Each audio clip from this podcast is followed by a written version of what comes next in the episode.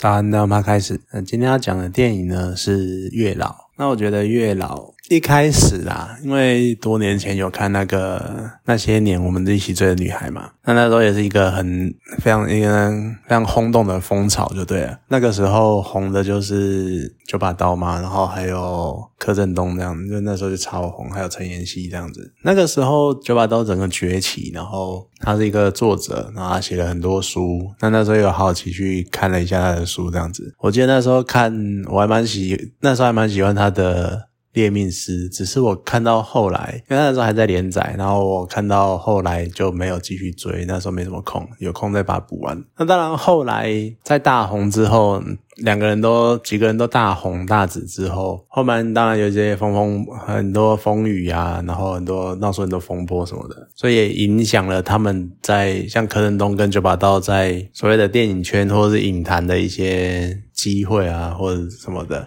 当然，柯震东慢慢的有在恢复起来，就是近来也是放出了很多他的电影，然后他感觉有点呃，算是知道要改过这样子，然后就有点要重建他的形象那种感觉。啊，九把刀也是，当然九把刀可能对很多人来说会更不能原谅，因为他的作品都是蛮在讲感情，很多啦就在讲感情，然后就这种很纯情的形象这样，可是他自己却做出一些比较让人不能。接受的，比如说出轨啊之类的，所以可能在这样的情况之下，月老的推出一开始就会影响很多人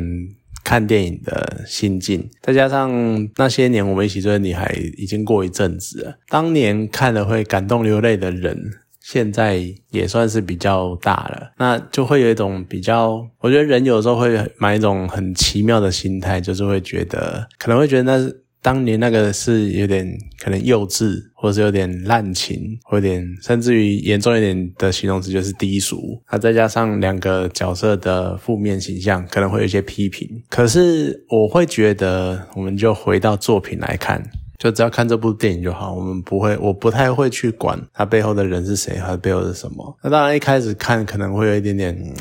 那个排排斥的那种心态在，可是仔细去看之后，就会觉得你要讲宝刀未老嘛，还是讲就是九把刀他真的很擅长在那种情绪的堆叠跟情感的累积这样子，然后在一个很适当的时间点爆发出来，然后就会触动你的心情，然后让你去去感动你这样子。像我觉得。哦，这个时候我要谴责一件事情，我只能说用狗骗眼泪真的是很不道德一件事情，尤其是那个哦，那个命中率太高了，那个真的是太……我看这部片哭了大概四次吧，应该是四次，其实蛮难得，就是一部电影能够让我哭那么多次，啊，哭四次里面有两次是因为狗啦。我真的觉得 这真的不道德，不可以这样子。我们怎么可以玩玩玩狗呢？这样怎么可以这样玩狗？可能有那桥段真的是太感人了，你知道吗？而且虽然说前半段有一些剧情是有点无厘头，或者是很搞笑，甚至于开的玩笑可能会你会觉得有些人可能会觉得哎呀怎么这样子，就是有点低俗，或可能有点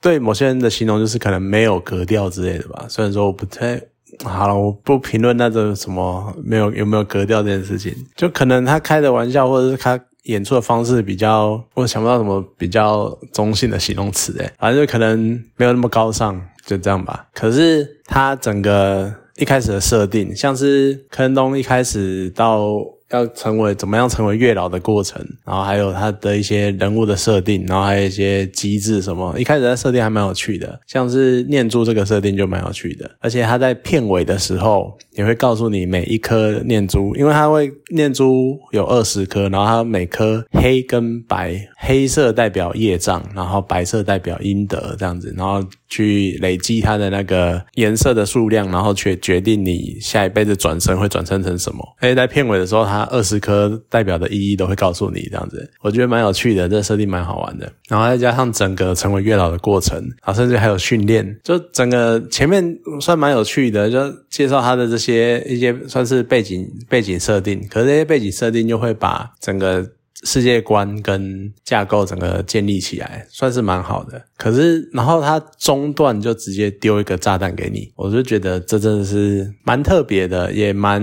有趣的。因为他不会说，因为如果你把炸弹放到最后的话，你就会你就预期嘛，因为电影快演完了，那来个炸弹是很正常的，所以可能你的心态就会比较平复啊，比较可预期，那你可能就不会这么。激动，可是在中间呢，突如其来就会让你有种突然被震撼到的感觉，然后你就会真的是突然就会受到感动这样，而且那段真的就是爆哭，而且他先来一个先来一个浪潮，然后接下来又再一波。啊，下一波就是我真的觉得那真的是非常让人感动的桥段啊！我一直这样很迂回、很绕的在讲这些事情，是因为我觉得这值得去电影院直接去感受。感受到当当下那个感动，可是我觉得真的他九把刀真的很会引导你的情绪，然后去累积那一些悬疑，然后在决定性的那一刻给你一拳。有些人会形容他就是以他的成名记来形容，叫“狙了一拳”。狙了一拳这一个词呢，来自于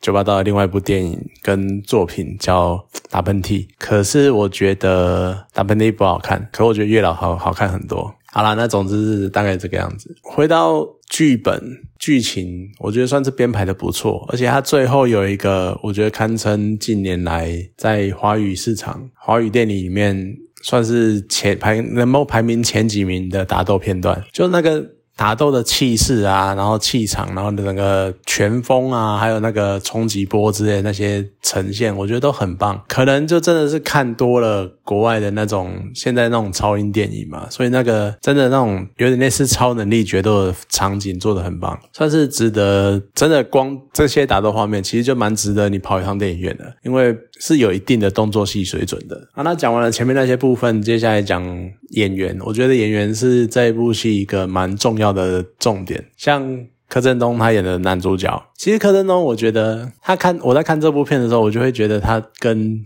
那些年的时候完全没有变，你知道吗？我不知道这到底算好还是不好。可是考虑过他经历过的事情，我觉得应该算好吧。就他也是一样演那个当年那个青涩的青少年，还是一样是个屁孩，还是非常的中二，就还是那个样子，还是那种。大男孩的形象，而这个形象，他真的一直以来都是在我的印象中都是那个形象，甚至于我前阵子看了他跟李心洁演的《鳄鱼》，他也是那个样子，就是那种傻傻的大男孩的那个形象。其实。当下给我的感觉是，哎，你都没有变哦，你这样可以吗？就你永远都是那个样子，这样可以吗？那当然，我没有去看他的什么其他的，像《再见王城》啊，《金钱男孩》，听说是有不一样的表现的。那有机会再去找来看一下，因为听说他算是蛮有突破的。可是虽然是这个样子，但是有一些地方，我觉得他还是能够展现出他的演技还是不错的地方，就像是他感动，然后要流泪、要哭的时候的那一些。面部、脸、面部的表情，算是也蛮能触动人心的吧。就是你看那种鼻翼抽动啊，那要要哭要哭样子，然后流泪的样子，我觉得算是蛮不错的啦。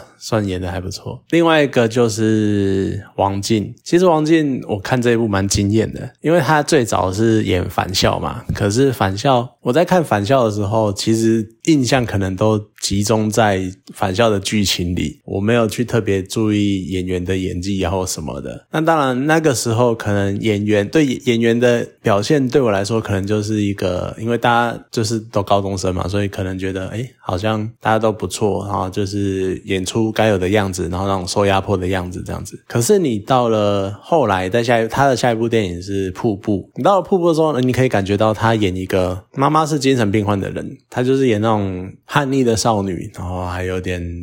反抗家人啊，反抗妈妈，跟妈妈吵架，可后来又要支持妈妈的那种乖小孩的样子，就那个时候，诶，也也是一个形象。可是他那个形象呢，跟返校的形象又觉得好像有点类似，就是那种有点压抑、有点青涩的高中女生那种样子。可是到了月老，算是一个蛮真的是惊艳，因为他算是蛮突破的。他在月老里面就是有那种搞笑啊，然后很外向活泼，然后又很像扭曲啊，干嘛嘛，就是然后那种小。女生的娇羞，或者是就类似那些的样子，你就可以发现他是一个可动可静，就是有不同面相的人，看到不同面相的他这样子，他算是令人印象蛮深刻的，因为诶，他可以变化出很多的面相，这让人觉得他可能之后不可限量，可能有很多机会可以去做很多其他的，更全去诠释其他的角色。可是整部戏我觉得最强的是宋云花，哦，他真的是非常的让人感动，尤其是在一些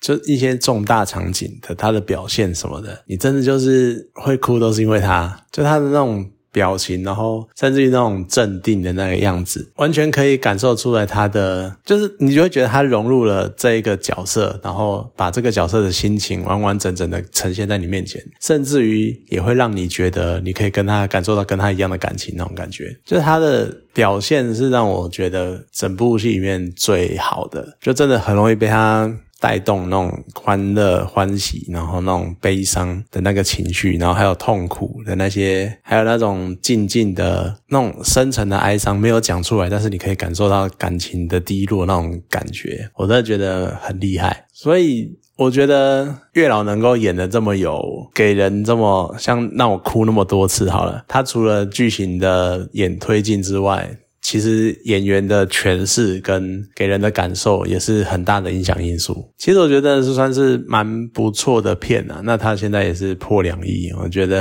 好吧，他应该是今年最卖座的国片，也算是蛮恭喜他们的，有点再创高峰的感觉。可是那个歌真的是很厉害，像当年的那些年的那首歌也是非常的动听啊。现在这一首韦礼安的《如果可以》，我也是回来，而且他非常的契合那一个。电影的画面，所以你听到歌的时候，你就会跟画电影的画面回想那些剧情，然后去做连接，这个样子，我觉得蛮有趣的。而且它整部电影在讲，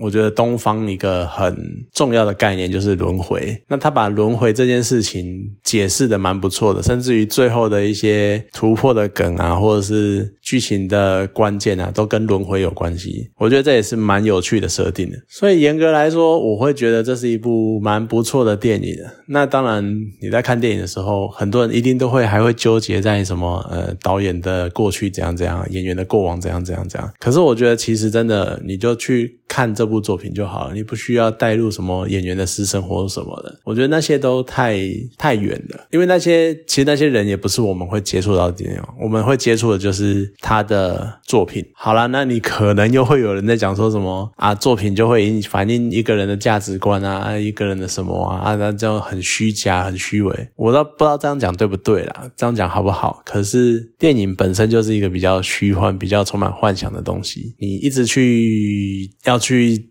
讲究后面的背景或后面的背后的意义，应该说背后演员的生演员跟剧组人员的现实生活，我觉得真的是不能做连结的。好了，讲的很模糊，那大概就这个样子吧。可是我真的觉得月老是一个近年算蛮不错的国片，虽然说它真的是很中二啦，然后它很多台台词啊，很多过场啊，然后。一些画面什么的，可是相较于那些年我们一起追的女孩那一种真实，或者是那一种给人回忆的那个感觉，我觉得月老是真的演出另外一种，它是另外一种层次的打动人心。那些年我们一起追的女孩，她是卖情怀，然后卖共鸣，就是你会看到。女生跟男生，男男生如何追女生，然后就回想起自己高中时候，甚至于大学时候是那个屁样子。可是你在看月老的时候，它夹杂了奇幻、科幻，夹杂了奇幻的元素，然后还有一些非常无厘头或是很疯狂的举动。可是你会看到他们之间的那个互动，或者是一些就是非常奇幻的框架之下，可是你会可以看到超越。生死，或者是超越次元的情感那种感觉，我觉得是。不一样的表现方式，虽然说他们可能都还在讲同一件事情，可他真的是很，我觉得是很深刻的感情。而且要再说一次，听那个歌真的是，我看完电影然后回到家再听那个歌，我光听歌，可能光前奏，真的眼眶就开始热热的，然后开始泛红这样子。我就觉得近年算是没什么电影能够让能够让我有这种感觉。我已经很久没有这么强烈的可以把一首歌跟一个剧情连接起来的感觉，尤其是今年的大。部分都只是看在看剧情啊，那个背景音乐没有什么特特别记，所以我真的觉得《月老》算是一部不错的电影。那它还在上映啊，可能虽然说最近强片很多，不过它应该可以再活一阵子。那有机会的话，其实是可以去看一下的。好啦，那今天这部电影就讲到这边，好，谢谢大家。